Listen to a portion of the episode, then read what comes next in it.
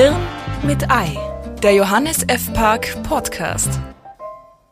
Optimismus, den wir gebrauchen können.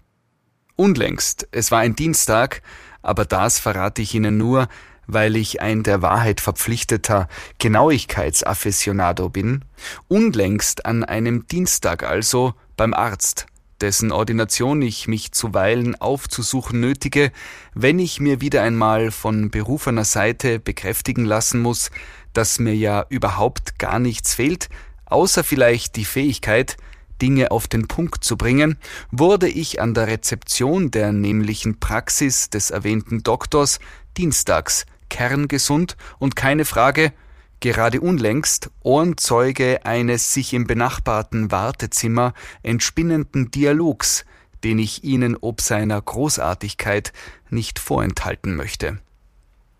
Alte Frauenstimme 1 Darf ich fragen, wie alt Sie sind? Alte Frauenstimme 2 87.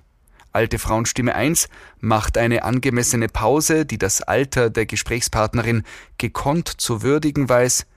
Ich bin 83 werde aber 84. Ich sage, das ist Optimismus, wie wir ihn dieser Tage gut gebrauchen können, vorbildhaft und unaufgeregt. Man hört ja heute viel zu oft Sätze wie Ich würde ja gern was fürs Klima tun, aber diese Chinesen. Manuel kann leider nicht kommen, er hat nur mehr drei Prozent Akku. Oder unter 500.000 Followern hat das ja alles gar keinen Sinn. Umso erfreulicher sind dann klare Ansagen der älteren Generation, die inspirieren und auf lässige Art mitreißen.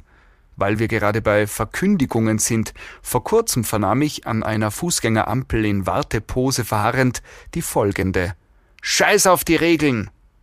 Urheber dieser durchaus existenziellen Direktive war ein Mann mittleren Alters, der, kaum hatte er fertig gesprochen, just bei Rot den Zebrastreifen überquerte. Man muss sagen, die STVO schien nicht das einzige Regelwerk zu sein, dem entgegenzustemmen er sich verschrieben hatte. Da wäre mindestens auch Tragen Sie bitte keine Tätowierungen im Gesicht, weil das kann in gewissen Situationen doch unangenehm sein, wenn man das Haus verlässt, zum Beispiel. Jedenfalls, mir geht es hier nicht um Risikoverhalten in Straßenverkehr und Körpermodifikation, sondern um die Bereitschaft, sich Regeln oder Konventionen zu widersetzen, die man als grundfalsch empfindet. Wo man als Bürger, ja als Mensch aufsteht und sagt, nein, das ist so daneben, da mache ich einfach nicht mit. Stichwort Karrierismus, Konsumwahn, Körperkult.